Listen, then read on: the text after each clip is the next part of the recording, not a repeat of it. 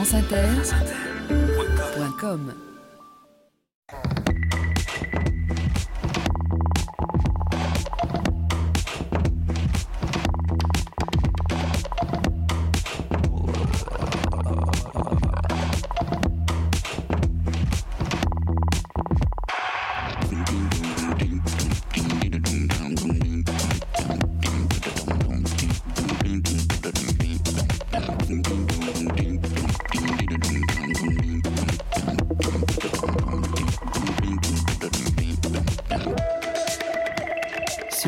épaules de Darwin, Jean-Claude Amezen. Bonjour à tous. Sur les épaules de Darwin, sur les épaules des géants, tous les samedis sur France Inter de 11h à midi. Comme chaque semaine, nous allons essayer de voir plus loin, de découvrir les frontières toujours changeantes de la science et les relations toujours nouvelles entre science et éthique, science et culture, science et société.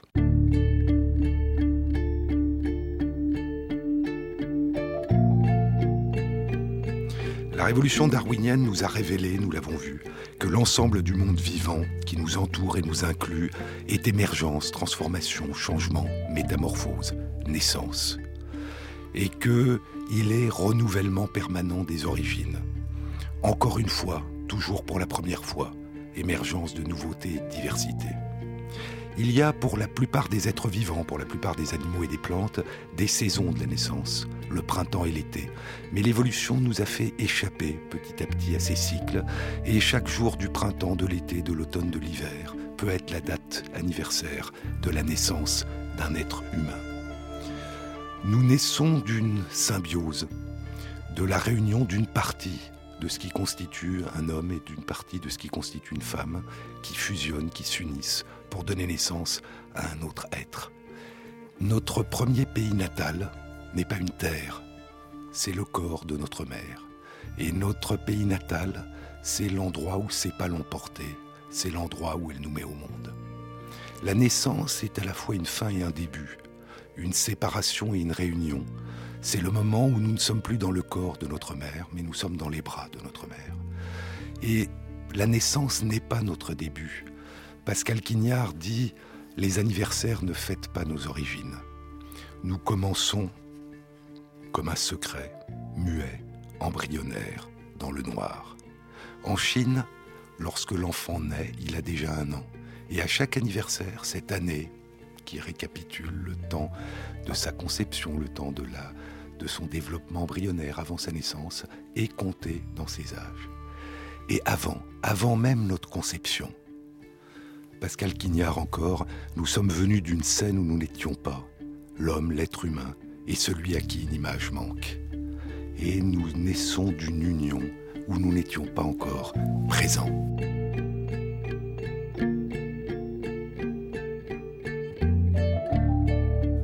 Et donc, après la naissance, après cet événement biologique, il y a une autre naissance. Il y a l'inscription dans l'histoire d'une famille, dans l'histoire d'une culture. La langue que nous parlons, c'est la langue qu'on nous a parlée.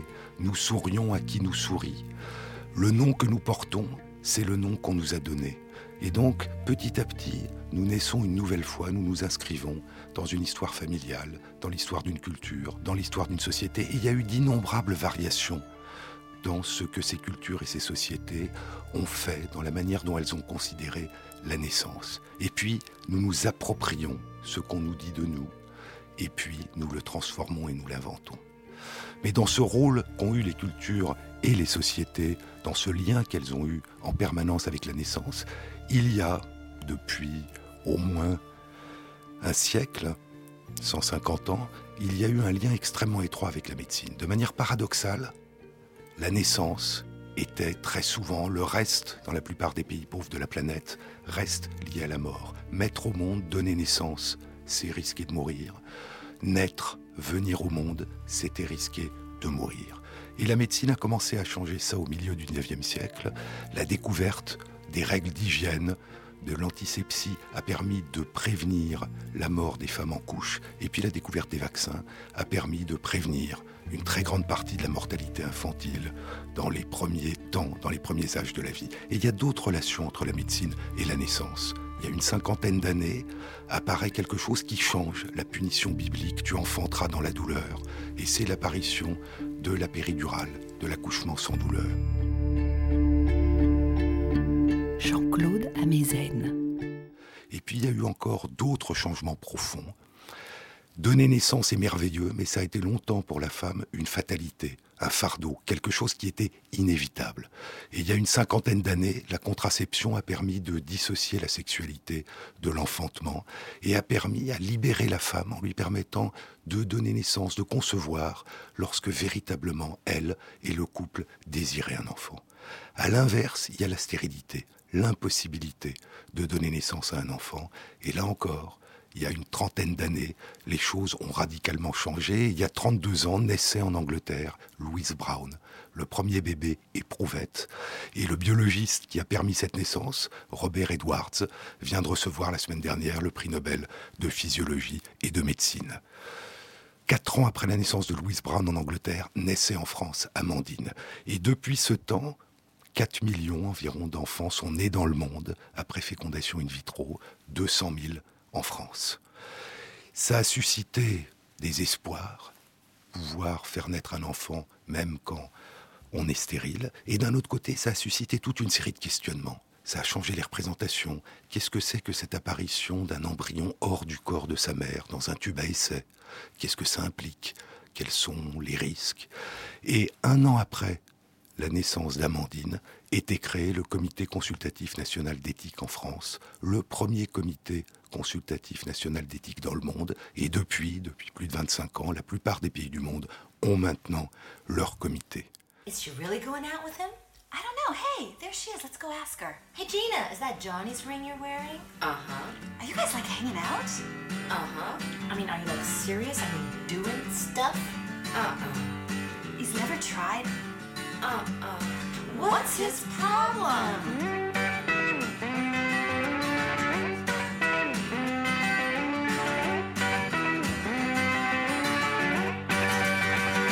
Johnny, are you good?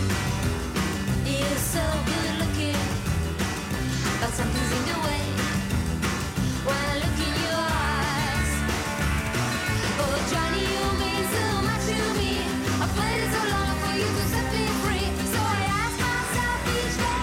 Johnny, are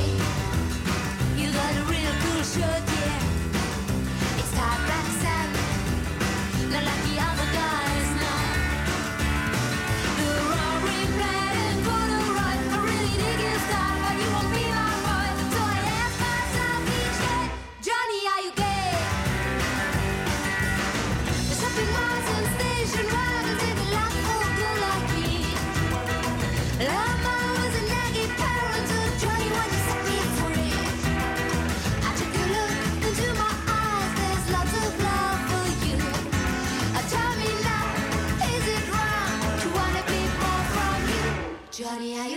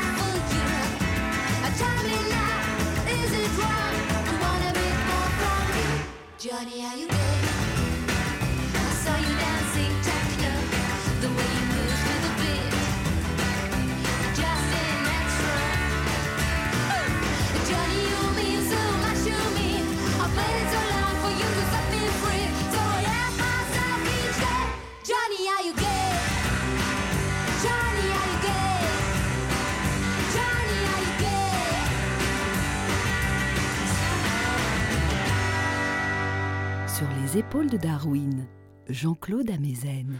Nous allons aujourd'hui écouter un homme qui a été au cœur de ces aventures, de ces liens complexes qui se sont tissés entre la médecine et la naissance.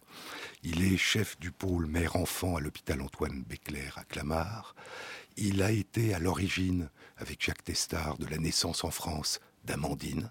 Il a été membre du comité consultatif national d'éthique et il vient de faire paraître un grand livre, une encyclopédie pluridisciplinaire qui s'intitule La naissance, histoire, culture et pratique d'aujourd'hui, avec Myriam Ségère, qui est psychanalyste dans son service. Livre édité chez Albin Michel. René Friedman a toujours eu à cœur, dans son service, d'ajouter à de la médecine la plus moderne, à la recherche biologique la plus moderne, une approche humaine, et en particulier à développer la présence de psychologues, de psychanalystes, pour pouvoir accompagner, écouter les femmes. Bonjour René Friedman. Bonjour. Je suis heureux que tu puisses être euh, avec nous aujourd'hui. Ce que j'aimerais, c'est que tu nous parles des innombrables variations qui ont eu lieu sur le thème de la naissance, à la fois dans différentes cultures au cours de l'histoire, à travers le temps, et puis dans l'espace, dans différents pays. Oui, c'est assez fascinant parce que, bien sûr, euh, c'est un acte fondateur et identique, quelles que soient euh, les latitudes, les couleurs. euh, mais il est entouré d'une de traditions, de, de rites de passage et de modalités d'accueil de l'enfant extrêmement différents. Et moi, j'étais fasciné par, par toute cette culture, ce- j'ai envie de dire ce patrimoine. Et quelque part, euh, la, sécurité qui est à l'ordre du jour et qui est importante, car il ne faut jamais oublier, euh, quand on critique les mauvais côtés de l'hypersécurité, hein, il ne faut pas oublier qu'il y a quand même 500 000 femmes qui meurent par an dans le monde euh, du fait d'un début de grossesse ou d'une grossesse qui se passe mal, donc c'est quand même énorme. Et cette euh, sécurité, euh, cette crainte qu'il se passe quelque chose de pas bien, a meublé l'imaginaire au sens de, tous les, recours aux interventions extra-humaines, voire divines, pour essayer de, juguler, je dirais, le mauvais sort. Hein, puisque c'était comme ça que c'était vécu ce mauvais sort. Et j'ai envie de dire que ces, pratiques-là, qui sont des pratiques culturelles, qui sont des pratiques, euh, je dirais, d'attitude, euh, euh, méritent d'être sauvegardées parce qu'il y a une certaine homogénéisation. Il y a 30 ans, quand j'ai débuté Médecins sans frontières, on avait créé Maternité sans frontières. Et j'étais au Tchad, j'étais au Vietnam, j'étais dans, dans beaucoup de pays. Et j'ai vu la, nécessaire euh, installation qui est encore insuffisante hein, de ce qu'on peut appeler la sécurité, c'est-à-dire d'un lieu où il peut y avoir des accouchements, où éventuellement on peut aller plus loin, si nécessaire, c'est-à-dire faire une césarienne, on puisse transfuser, etc. Et, en même temps, euh, donc tout, ce rituel, tout- tout- toutes ces croyances euh, changent, en tout cas disparaissent. Et même l'histoire euh, euh, de, notre pays est assez intéressante, surtout les, amulettes, surtout les, prières qu'il fallait réciter. N'oublions pas que euh, sans péridurale, hein, qui s'est bien installé euh, en France, puisque plus de 85% des femmes, euh, 80% des femmes en bénéficient, euh, les accouchements duraient longtemps, étaient vraiment des épreuves épouvantables. Il y a eu beaucoup de morts, et il y en a encore, et euh, d'enfants ou de femmes. Donc il y avait à chaque fois que cette histoire était lancée, il y avait une crainte, euh, voilà. Et c'est cette crainte qui a meublé et qui a. alors moi je voudrais, et c'est un petit peu ce qui s'est passé dans le livre, en demandant à des historiens, à des, sociologues, à des, ethnologues, que l'on recueille un peu toutes ces toutes ces attitudes qui sont euh, euh, souvent, je dirais, peut-être fantasmatiques, euh, peut-être euh, erronées sur le plan scientifique, mais par contre euh, indispensables pour trouver des, appuis à, cette, crainte, quoi.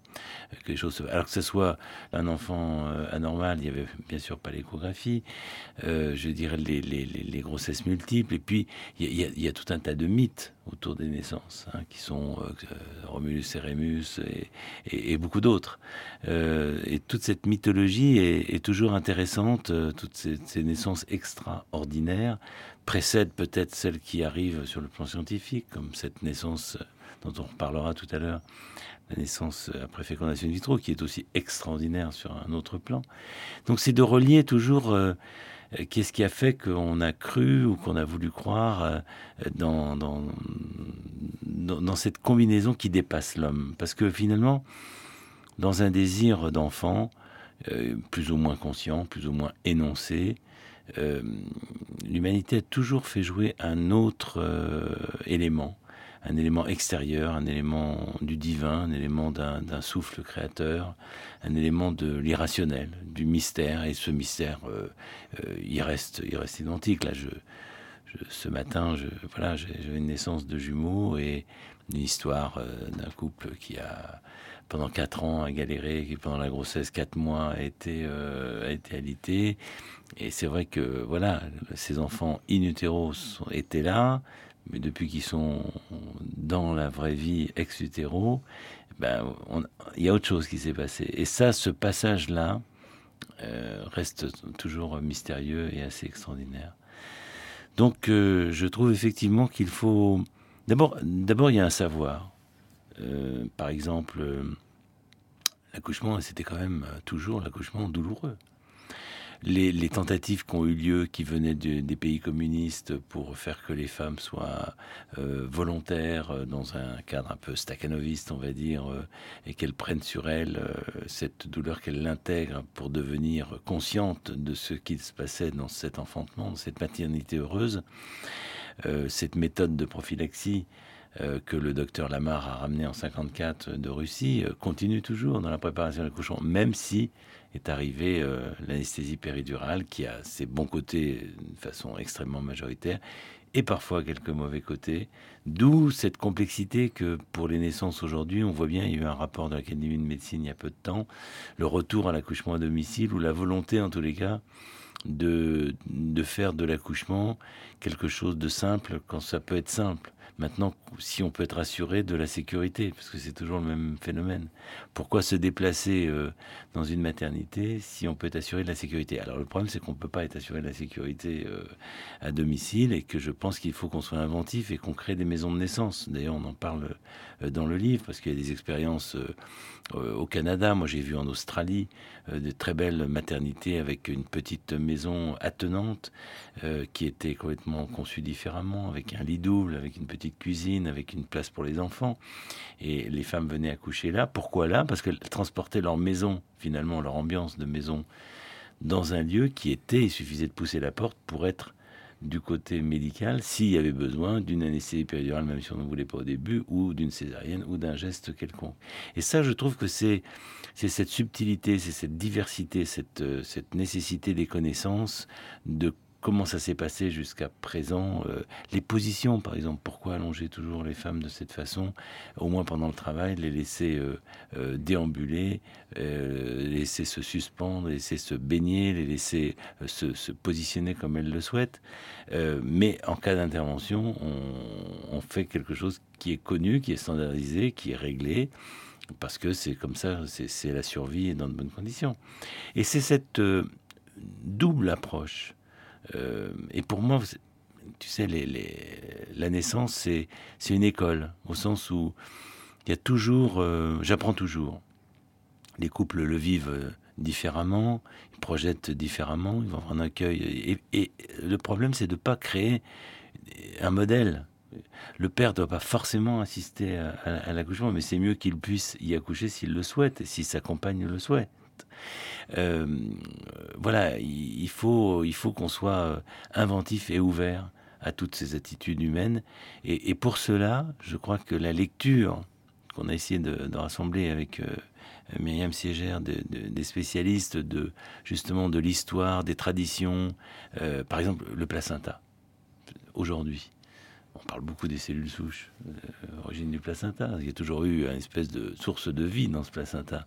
Mais avant qu'il devienne euh, du concret, comme ça l'est le cas aujourd'hui, eh bien, euh, il, était, il avait été pendant un temps utilisé. Moi, je me rappelle au début de mes études, on gardait le placenta pour faire des cosmétiques. pour faire des produits de beauté. Ça régénérait, c'était une source de vie. Mais si on remonte un petit peu en arrière, en arrière ou, latéralement, parce qu'aujourd'hui, par exemple encore, dans des pays euh, comme Tahiti et, les îles du Pacifique, il y a un véritable culte du placenta, euh, et en Afrique aussi, qui est enterré d'une certaine façon pour... euh, c'est le double, c'est un peu l'histoire égyptienne de que chacun a un double, le K. KA, accent circonflexe, et euh, qui, qui nous accompagne et qui est un peu le, petit génie, euh, le bienfaiteur. Et, ce double du placenta, effectivement, il va falloir le, le garder. Alors, il y en a qui, il y en a qui le mangent, il y en a qui le brûlent, il y en a qui l'enterrent, il y en a, enfin, toutes ces traditions-là, je trouve, enfin, moi, ça, me- ça me fascine. euh, De même que c'est vrai que la plupart des naissances et des accouchements se font en groupe, en groupe féminin habituellement, euh, où les hommes sont exclus, sauf dans nos pays occidentaux. Mais euh, il y a aussi des, cultures où la naissance se, fait seule. Et, la femme part dans la forêt, en, particulier en Amazonie, euh, pour, le moment de la naissance, qui est un moment de, communication avec le grand esprit, on va dire, et, et qui a besoin d'un recueillement et d'une solitude. C'est une épreuve personnelle. Et aujourd'hui, on est dans une période plutôt d'assistanat. Et comment euh, conjuguer euh, que cet assistanat soit présent pour éviter euh, le mal-être et en même temps qu'il ne soit pas trop, présent pour empêcher euh, le vécu et le, désir euh, qu'ont les femmes et les hommes donc de, vivre cette naissance.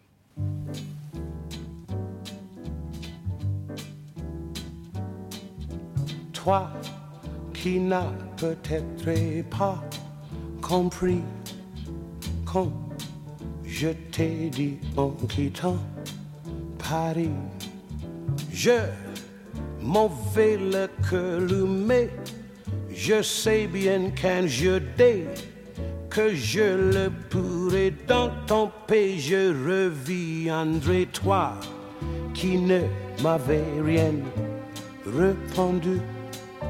Je sais que tu ne m'avais pas cru. Pourtant me voilà, tu peux avoir confiance en moi. Je ne repartirai pas.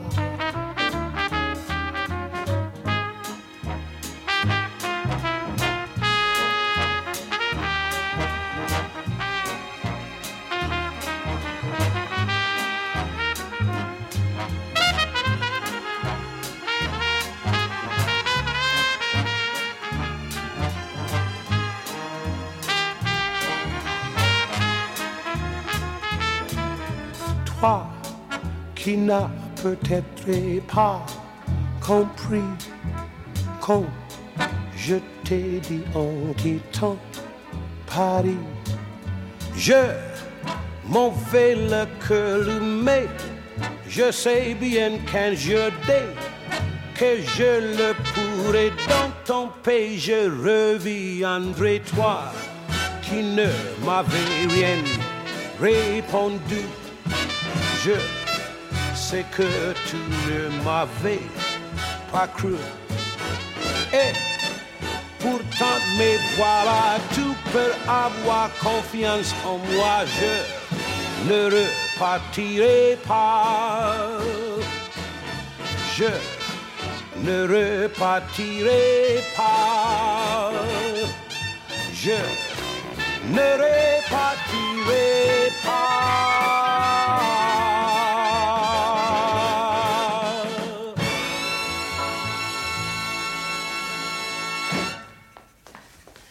Je file. Elle a bien bouffé, elle s'endort. Zut, elle pleure. Je vais la prendre. Laisse-la pleurer, elle cherche son sommeil, elle va s'arrêter dans deux minutes. Mais non, c'est sûrement son rôle. Je te dis que plus tu la prends dans tes bras, plus tu retardes le moment où elle s'endormira. Bon, écoute, tes conseils, hein. D'abord, c'est pas ta tranche horaire. Allez, Alors, comme... Il est 10 heures, c'est ma tranche qui commence. Tirez-vous au boulot. Je la prends deux minutes et après je la recouche. Ciao. Bon, allez.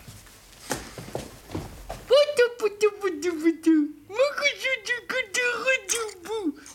Monsieur. Sur les épaules de Darwin.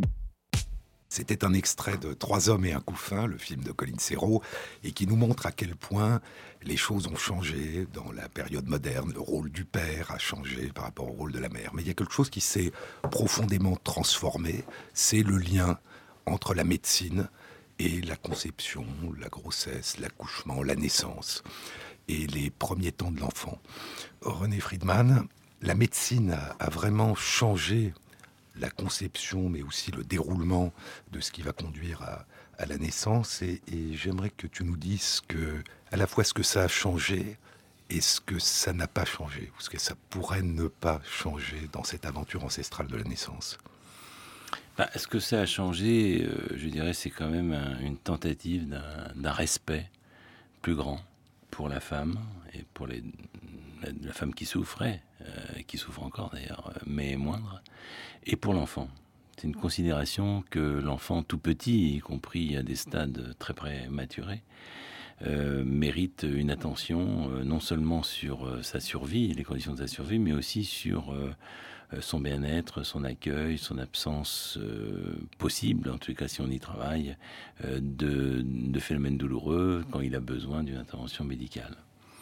C'est- surtout ça, je, crois que euh, moi je me rappelle euh, les tout débuts euh, dans ce domaine. D'ailleurs, je, je dois dire que j'avais mais vraiment pas du tout envie de faire ce métier-là. C'était pas du tout dans ma préoccupation. Mais c'est vrai que quand j'ai vu un peu l'état désastreux de souffrance dans lequel euh, voilà beaucoup de situations étaient, euh, je me suis dit mais il y a vraiment quelque chose à faire. C'était au moment bien sûr où il y avait euh, tout ce mouvement sur la contraception, l'IVG également. Mais c'est vrai que quand on a sorti une des premières fois des jumeaux, je me rappelle, qui pesaient euh, 700 grammes, mon patron de l'époque demandait vite qu'on l'appelle, qu'on l'appelle. Et, et moi, j'étais déjà persuadé que c'était bien sûr le réanimateur, pédiatre réanimateur, mais non, c'était euh, c'était le curé pour donner l'extrême onction. Donc on avait, il y avait une fatalité, on n'était pas encore dans, investi dans cette, dans cette médecine euh, comme ça. Alors voilà ce qui a changé, c'est que du coup on a permis à des femmes qui avaient des maladies, des greffes euh, parallèlement, des greffes de foie, des greffes cardiaques, des maladies rhumatismales, je dirais cardiaques et qui prennent des médicaments, d'être enceintes. Euh, alors qu'avant on interdisait parce qu'il y avait des complications. Euh, on a essayé de réduire euh, donc cette mortalité maternelle qui existe toujours. Il y a toujours 60-70 femmes en France hein, qui meurent par an. Donc c'est quand même énorme. C'est toujours, c'est jamais gagné quoi. C'est jamais gagné même aujourd'hui. Mais surtout ce que l'on a, donc on a essayé d'accompagner au mieux et de restituer une possibilité de, vivre encore une fois ce moment tellement fondateur dans l'existence, une fois, deux fois, trois fois euh, en moyenne, et, de tenir compte de l'enfant et de son existence. Et ça, c'est vrai d'ailleurs que Myriam Siégère, euh, qui est psychanalyste dans le service, euh, est très centrée sur la parole que l'on peut porter même à l'enfant nouveau-né et sur la relation que l'on peut établir, en tous les cas par euh, ricochet, autour de la famille, pour ceux qui, quand il y a une famille, en tous les cas, il y a toujours une mère, qui arrive dans des conditions très bousculées, très bousculantes. N'oublions pas tous les problèmes sociaux que nous avons, tous les accueils, les rejets, les dépressions du postpartum. Tout ça mérite effectivement une attention, une grande attention, et c'est une reconnaissance justement de la, dignité de la femme. Mais il y a 30 ans, on n'avait aucune idée de ce qui se passait in utero. On parlera tout à l'heure de la conception euh, au moment de l'embryon, mais là déjà, les amyosynthèses, ça date de 70-72. C'est-à-dire la connaissance de la situation euh, génétique euh, du fœtus quand il y a une suspicion, quand il y a un, doute. L'échographie, qui est quand même extraordinaire, quand on voit les, progrès de l'échographie au terme de- d'imagerie, au point qu'il faut aussi se prémunir des fois contre euh, peut-être trop de réalisme euh, qui, euh, ou trop d'informations. Faut-il, par exemple, connaître le sexe euh, de l'enfant? Il va pas changer, on va le découvrir. Il y en a qui, qui adorent euh, se garder ce moment pour découvrir ce que c'est. D'autres, au contraire, qui veulent savoir, ou plutôt, ils voudraient même savoir, trop, enfin, avant même qu'on puisse vraiment le savoir. Donc c'est très variable et à chaque fois, il faut renvoyer la question pourquoi vous voulez faire ça Qu'est-ce que, À quoi ça correspond Enfin, que les gens sachent. Donc c'est vrai que cette médecine s'est imposée dans, dans la surveillance aussi de l'accouchement. Alors, Qu'est-ce qui a changé? La surveillance, c'est devenu un peu mécanique. Il y a des machines. Parce que les hommes, et en l'occurrence les femmes, et particulièrement les sages-femmes, coûtent cher. Donc évidemment que l'idéal, c'est d'avoir pour son accouchement une sage-femme qui est consacrée, qui vous est consacrée, et qui vous assiste pendant les 10-12 heures d'un accouchement. Mais dans l'organisation d'une société, euh, ça a un coût euh, démesuré. Tout dépend de l'âge de la retraite et des 35 heures, évidemment. Mais euh, c'est vrai. Donc, dans une maternité qui regroupe un peu, il y a une installation de surveillance du cœur par des machines, et, ça, du coup, ça déshumanise un peu. Donc, comment utiliser en même temps ce point positif et en même temps ne pas tomber dans ces travers? Si À chaque fois, on avance d'un pas, mais on crée d'autres problèmes. En tous les cas, euh, c'est sûr qu'on sait traiter euh, un, enfant in utero. Par exemple, euh, il y a des enfants qui ont une, une hernie diaphragmatique qui est une malformation euh, du thorax, et il y a des gens qui aujourd'hui sachent, et la personne Alexandra Benaki qui me succède dans, le service et qui prend la direction de ce service, euh, par exemple, est, quelqu'un qui travaille beaucoup sur cette euh, chirurgie in utero, à minima par des, petites incisions. Voilà, ce qui était invisible est devenu visible et on sait même manipuler au sens chirurgical du terme pour quelques interventions euh, des fœtus in utero. On sait traiter aussi par les médicaments, on connaît les certains effets nocifs des médicaments, mais on connaît aussi la possibilité de, de traiter certaines anomalies comme des anomalies cardiaques euh, de l'enfant in utero. Voilà, je, dis toujours, essayons de marcher sur les deux jambes, apport de la technique quand c'est nécessaire, pas envahissement de la technique, et c'est un peu une gageure. Euh, D'un autre côté, euh, respectons euh, les trois, la trinité présente, c'est-à-dire la mère, l'enfant et le père, et les médecins qui sont souvent une équipe, qui sont souvent avec des sages-femmes, qui ont un côté plus, plus sensible, plus humain, plus relationnel. Et les médecins, lorsque c'est nécessaire d'intervenir, par exemple le taux de césarienne aujourd'hui qui est quand même en augmentation. Alors, est-ce que c'est un mal, est-ce que c'est un bien? Par exemple, euh, dans certains pays, là je, reviens euh, du Mexique où j'étais invité euh, par mes anciens élèves, bah, dans la ville de Monterey, dans les, cliniques de la ville de Monterey, c'est 70% de césariennes. Au Brésil, c'est pareil. Il y a des cultures, des traditions qui se font. Alors, est-ce que c'est bien, est-ce que c'est mal? Est-ce qu'il faut absolument accoucher par euh, les voies naturelles? Pourquoi est-ce qu'on veut une césarienne? Parce qu'on a peur, mais peut-être qu'on peut accompagner, comprendre et faire glisser cette peur. Et c'est ce qui peut se passer. Et donc, on revient à ce moment-là vers un, accouchement par, par les voies euh, normales. Donc voilà, si vous voulez, il y a dans tout ça, il y a, toute un- une adaptation toujours permanente euh, et, et cette médecine a changé parce que surtout, on s'occupe des nouveau-nés beaucoup plus tôt.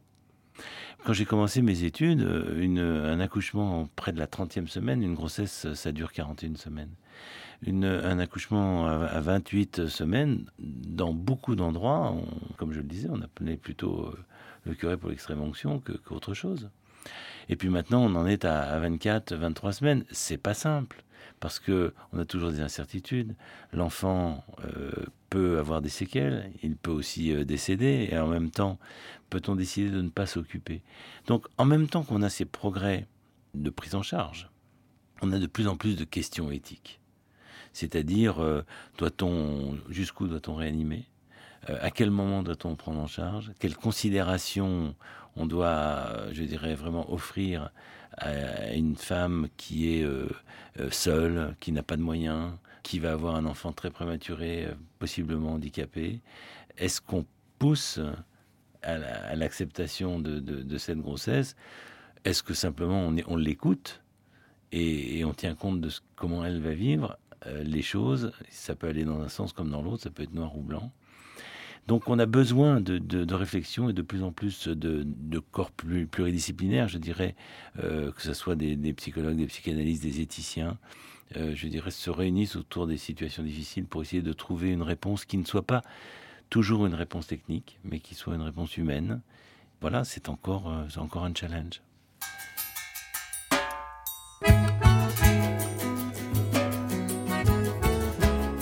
Je t'aime,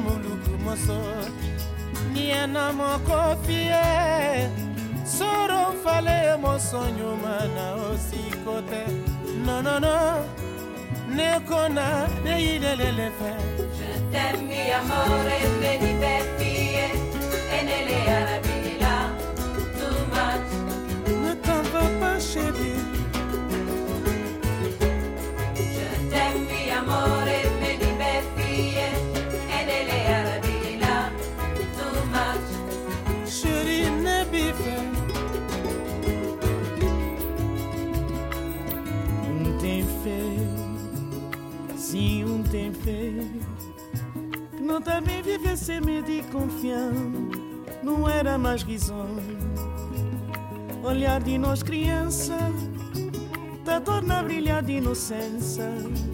E na noite se esgritaiada, temporal talvez também não. Na brandura e calmaria, nós amor tá bem descansado. Disse luta e resistência para sobreviver nessa tormenta. Na brandura e calmaria, nós amor tá bem descansado. Disse luta e resistência par sopravvivere e stormenta. Certermi amore, vedi per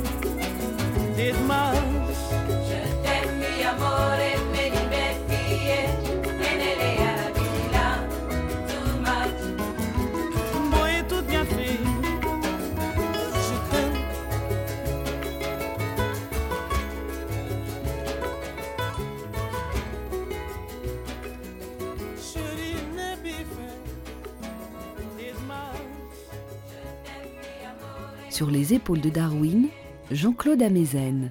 Mesdames, Messieurs, bonsoir. Amandine n'est pour l'instant qu'un prénom, mais c'est déjà la petite fille la plus célèbre de France ce soir. 43 heures après sa naissance, vous savez presque tout d'elle, 3 kg 4, 51 cm, et surtout son extraordinaire conception dans une éprouvette. Alors, bien entendu, cette naissance a soulevé de considérables espoirs pour plusieurs dizaines de milliers de femmes, jusqu'alors stériles. Des espoirs qu'il convient de ne pas trop encourager. Cette technique très particulière est encore bien difficile à mettre en œuvre. Et un an après la naissance d'Amandine, était créé le Comité consultatif national d'éthique pour les sciences de la vie et de la santé. Monsieur le Président, Monsieur le Directeur Général, Mesdames et Messieurs, j'irai tout de suite à l'essentiel. La science d'aujourd'hui prend souvent l'homme de vitesse. Il faut essayer d'y remédier. Voilà dans le domaine qui est le vôtre la raison d'être du Comité national d'éthique. C'était en 83 François Mitterrand qui inaugurait la première séance, la première réunion du Comité consultatif national d'éthique, dont le premier président était Jean Bernard. Nous sommes avec euh, René Friedman, chef du pôle mère-enfant à l'hôpital Antoine Béclair. René Friedman qui est à l'origine de la naissance d'Amandine, qui a été euh, membre de ce comité consultatif national d'éthique. René Friedman, nous t'écoutons parler de cette euh, extraordinaire aventure de la fécondation in vitro. Alors effectivement, c'est une aventure qui euh, se voit d'ailleurs couronnée quand même tout récemment par le prix Nobel pour Bob Edwards, qui a été vraiment l'homme qui a... Il y- avait d'autres biologistes qui travaillaient sur la fécondation in vitro, mais lui, il a voulu passer de la connaissance chez l'animal, il a voulu l'appliquer à l'homme et résoudre donc des problèmes médicaux. C'est donc euh, un, biologiste qui avait un sens euh, de médecin.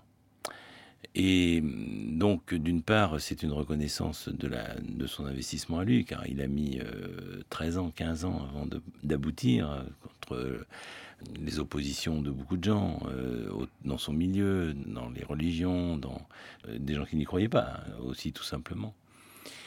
Mais c'est aussi une reconnaissance donc de la personne elle-même et de son équipe. Malheureusement, Patrick Steptoe n'est plus là et Jane Purdy, qui était aussi euh, à l'origine de ces travaux, n'est plus là. Mais c'est aussi euh, pour tous ceux qui se sont lancés dans cette euh, partie de la médecine, cette médecine de la reproduction, qui a souvent été considérée comme c'est pas une médecine indispensable, euh, personne ne meurt, si on n'a pas d'enfant, on peut vivre quand même.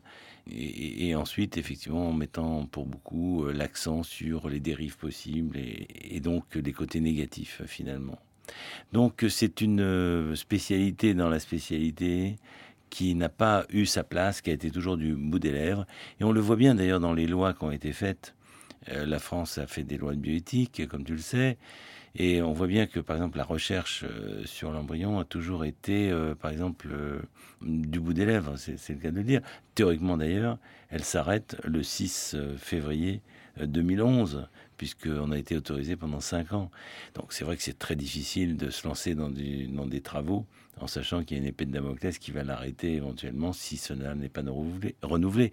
C'est difficile pour des chercheurs d'en d'en faire, euh, je dirais, le thème principal si ensuite il est toujours, euh, comment dire, impacté d'un côté sorcier, d'un côté euh, critiquable, n'est-ce pas? Et, c'est vrai qu'il y, a- un concept avec des oppositions. On le voit bien aujourd'hui encore, puisque euh, certaines religions euh, s'opposent au principe de la fécondation in vitro, dans la mesure où simplement il y a une dissociation entre l'acte sexuel et l'acte de reproduction. Or, la vie de la plupart de nos concitoyens est faite effectivement d'une sexualité d'un côté et d'un- d'une volonté de, de concevoir de l'autre qui doit être, euh, enfin on peut l'espérer, choisie au bon moment. D'où la contraception, qui elle aussi sépare sexualité et reproduction, euh, d'où, euh, je dirais, avortement éventuellement si on en est à cette extrémité, et d'où, à l'inverse, fécondation in vitro lorsque l'on veut et qu'on souhaite un enfant, ce qui est quand même plus difficile à, à combattre, hein, puisque là, c'est la vie, c'est la source de vie, et assez souvent d'unité d'un couple. Alors voilà, donc c'était une aventure euh, formidable euh, sur laquelle euh, j'ai eu la chance euh, dans ma génération de, de participer activement avec différents collaborateurs qui se sont succédés, les différents euh, compagnons euh, biologistes euh, et actuellement avec un laboratoire et une équipe qui tourne énormément. Nelly Achour-Friedman et Renato Fanchin, qui sont mes collaborateurs de, de première ligne. Tout ça est extrêmement enthousiasmant parce que qu'est-ce qu'on a vu? On a vu d'une part la fécondation in vitro, proprement dite. Ensuite, on a avancé avec la congélation embryonnaire, quand même extraordinaire. Euh, la naissance de Sarah et Guillaume euh, à Antoine Béclair chez nous en 86. Ensuite, on a traité euh, les stérilités masculines en injectant un seul spermatozoïde dans, dans l'ovule, la technique dite TICSI dans les années 90.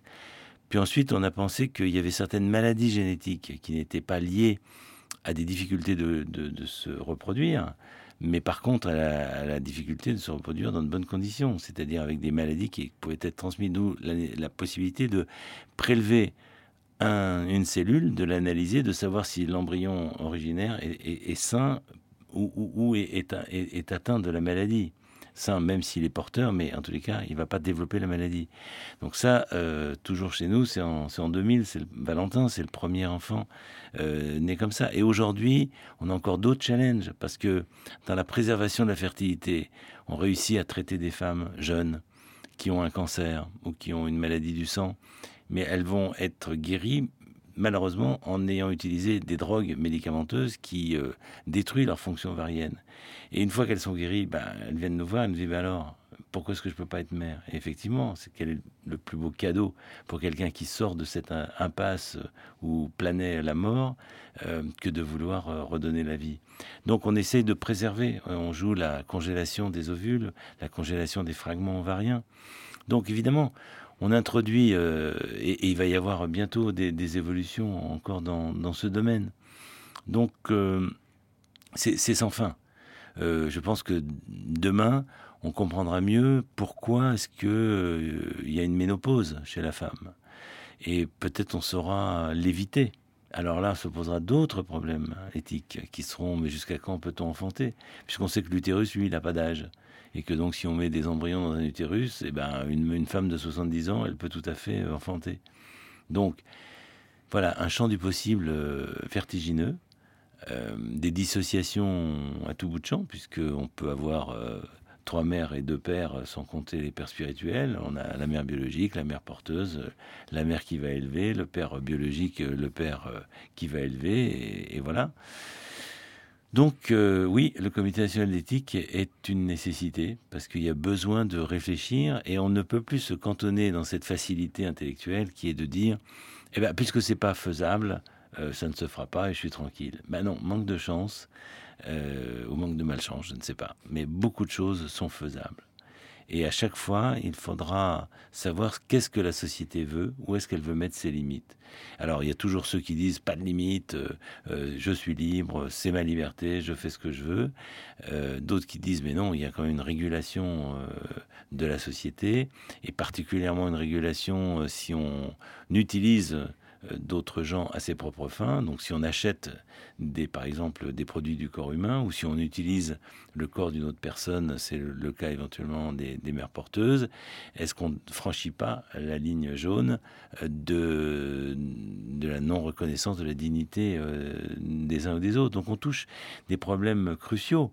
Le clonage, qui est une avancée technique euh, fabuleuse, hein, de pouvoir se reproduire à partir d'une cellule adulte, mais pose d'énormes problèmes. Est-ce que l'auto-reproduction seule n'est pas une espèce de, de, fascination du, surmoi, euh, du génétique du moi, et de penser que hors moi, euh, euh, il y a point de salut, ce qui va quand même, sur le plan idéologique, mettre sérieusement en danger toute une ouverture à l'autre, et à l'autre différent.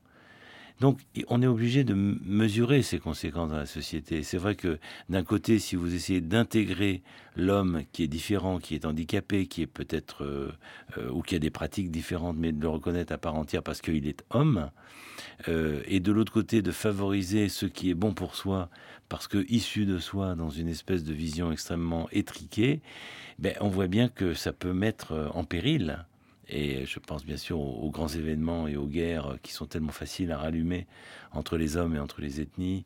Euh, je dirais ou l'utilisation des forces énergétiques comme la bombe atomique et tout ça, selon l'idéologie que l'on a. Donc bien sûr, on n'a pas attendu euh, ce genre de technique pour, euh, pour avoir des pratiques barbares et sauvages. Mais on peut aussi s'appuyer là-dessus et faire passer une idéologie bar- barbare. Donc, euh, il faut être vigilant. Mais je dirais en même temps, c'est un challenge extraordinaire que de manier, si vous voulez, cette connaissance euh, fine euh, de la génétique, du déterminisme. Qu'est-ce qui fait qu'il y a des malformations? Qu'est-ce qui fait que, tel embryon va s'implanter et pas l'autre? Qu'est-ce qui fait que il va y avoir telle, capacité, je dirais, dans, dans, une cellule et pas dans l'autre? C'est- absolument fascinant. C'est absolument fascinant. Donc, on a un besoin en même temps de, de, de, chercher, de comprendre, et paradoxalement, il y a peut-être un besoin de limiter et de ne pas appliquer tout ce que l'on aura euh, découvert, tout ce que l'on aura compris. Mais ça, c'est la grande euh, maîtrise euh, de l'homme hein, que d'arriver à cela, c'est-à-dire, oui, je sais faire, je peux faire, mais je ne décide de ne pas le faire parce que. Merci beaucoup, René Friedman. 2, 2, 3.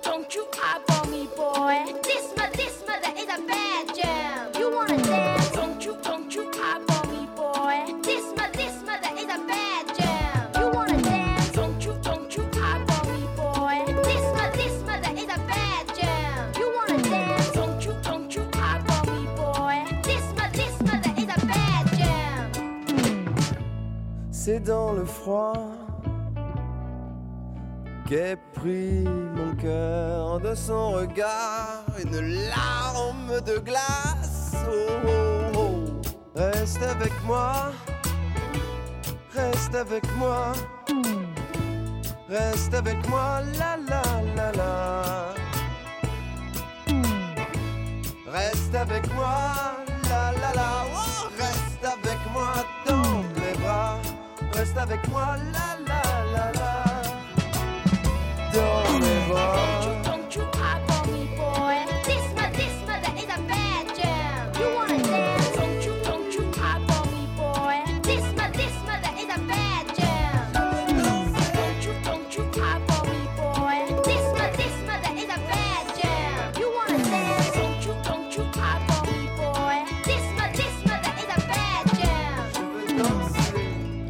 Cette lueur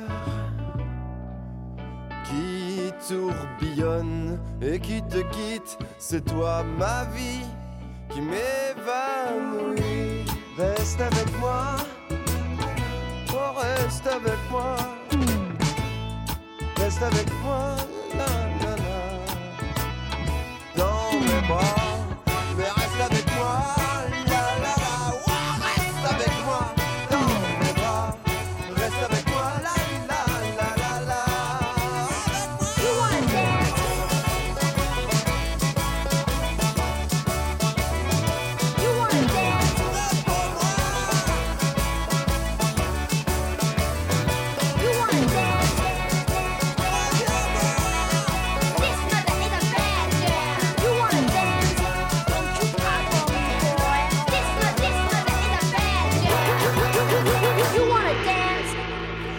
C'était Reste avec moi de Féloche, un album et une tournée France Inter. Féloche sera ce soir en concert à Roubaix dans le cadre du festival Roubaix à l'accordéon. Sur les épaules de Darwin, Nous naissons, nous découvrons le monde, un sourire, un regard, d'autres sourires, d'autres regards, nous découvrons l'amour, nous nous ouvrons aux autres. Il y a tant de façons de naître et tant de façons de donner naissance, autant qu'il y a de façons d'aimer, d'inventer, de prendre place et de donner place à l'autre parmi les autres, avec les autres. Mais la naissance nous parle aussi de respect, de dignité. Tous les êtres humains naissent libres et égaux en dignité et en droit, nous dit le premier article de la Déclaration universelle des droits de l'homme. Qu'en est-il dans le monde? Qu'en est-il dans la réalité aujourd'hui? Il y a un paradoxe étrange, un scandale qui court à travers l'histoire et qui continue à travers le monde. Les femmes qui nous donnent naissance ont souvent et sont souvent traitées elles-mêmes comme des enfants. À travers l'histoire et dans beaucoup de pays, la petite fille, la femme, la mère n'a pas droit à l'éducation, à la préservation de sa santé, est traitée comme une mineure sous tutelle. Dans l'histoire et à travers le monde aujourd'hui, les enfants sont exploités, vendus, abandonnés dans la rue ou prématurément détruits par le travail. Et dans notre pays même aujourd'hui, 2 millions d'enfants vivent sous le seuil de la pauvreté. Et donc parler de naissance, c'est aussi parler du droit de la femme, du droit de l'enfant, du respect pour la femme, pour l'enfant, du droit de toutes les femmes et de tous les enfants. Nous naissons un jour pour la première fois, mais nous ne cessons jamais de renaître. Nous naissons des autres, nous naissons aux autres, nous donnons naissance aux autres. La personne humaine apparaît quand elle entre en relation avec d'autres personnes humaines, disait le philosophe Martin Buber, et elle ne cesse jamais, jour après jour, d'apparaître. Rien n'est plus lent que la véritable naissance d'un être humain, dit Marguerite Yourcenar. Il n'y a pas de plus belle aventure, de plus belle promesse que cette succession de naissances qui nous permet, durant toute notre existence, de reconstruire un monde commun, un monde humain. À nous de faire en sorte que cette promesse soit une promesse pour tous, pour chacun, pour chacun de ceux qui sont nés et pour chacun de ceux qui naîtront demain.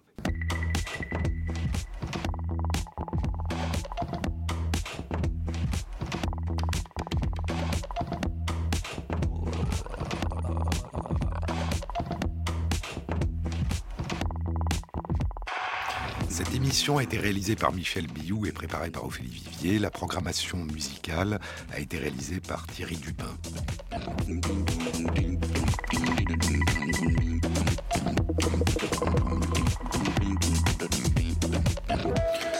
Bon week-end à tous, à la semaine prochaine. En attendant, vous pouvez écouter une très belle émission de Elisabeth de Fontenay et Fabienne Chouvière, demain à 16h, Vivre avec les bêtes, et tous les jours de la semaine, de 14h à 15h, une très belle émission scientifique, La tête au carré de Mathieu Vidard.